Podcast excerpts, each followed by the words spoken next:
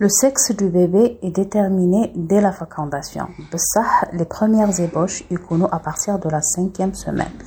Selon euh, les recommandations, on n'annonce pas le sexe du bébé avant le cinquième mois, à partir de 20 semaines, 22 semaines, pour éviter toutes les erreurs.